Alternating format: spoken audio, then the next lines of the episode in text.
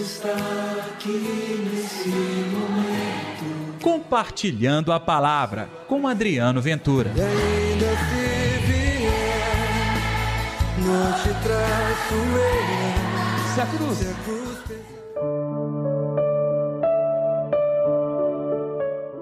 Mas se não vos converterdes, ireis morrer todos do mesmo modo. E aí, pessoal, tudo bem? Que o amor, que a paz, que a alegria de Deus esteja reinando no coração de todos vocês. Ainda mais neste domingo, hoje, dia 20 de março, terceiro domingo da quaresma. Eu sou Adriano Ventura, que alegria partilhar contigo o evangelho de hoje.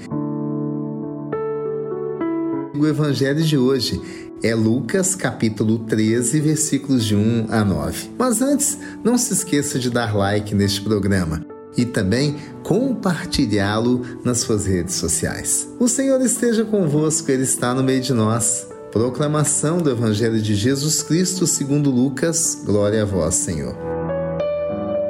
Naquele tempo, vieram algumas pessoas trazendo notícias a Jesus a respeito dos galileus que Pilatos tinha matado, misturando seu sangue com o dos sacrifícios que se ofereciam. Jesus lhes respondeu: Vós pensais que esses galileus eram mais pecadores do que todos os outros galileus por terem sofrido tal coisa?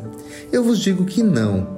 Mas se vós não vos converterdes, ireis morrer todos do mesmo modo. E aqueles dezoito que morreram quando a torre de Siloé caiu sobre eles, pensais que eram mais culpados do que todos os outros moradores de Jerusalém? Eu vos digo que não. Mas se vós não vos converterdes, ireis morrer todos do mesmo modo. E Jesus contou esta parábola. Certo homem tinha uma figueira plantada na sua vinha. Foi até ela procurar figos e não encontrou. Então disse ao vinhateiro: Já faz três anos que venho procurando figos nessa figueira e nada encontro. Corta, porque ela está inutilizando a terra. Ele, porém, respondeu: Senhor, deixa a figueira ainda este ano. Vou cavar em volta dela e colocar adubo. Pode ser que venha dar fruto. Se não der, então tu a cortarás. Palavra da salvação, glória a vós, Senhor. Já é a terceira semana da quaresma. Tempo bom, hein? Tempo de conversão. E no evangelho de hoje, a figura de algo que todo dia acontece ao nosso redor. Gente, sempre acontecerão tragédias. Sempre acontecerão fatos que com certeza vão impactar em nossa vida. E aí, as pessoas envolvidas, aqueles que sofreram, aqueles que morreram, como o caso, por exemplo, de Pilatos, que matou algumas pessoas e de maneira injusta. Ou então, pior ainda, a tal torre de Siloé que caiu sobre alguns hebreus. Será que eles eram mais pecadores do que aqueles que levavam até Jesus esta notícia? É claro que não tanto que Jesus retira esta sina como se a tragédia fosse fruto tão somente do pecado. É claro que as nossas atitudes e aquelas atitudes muito contraditórias com a fé têm lá sua consequência. Mas não é Deus que quer essa morte. Não é Deus que está dando essa morte como punição.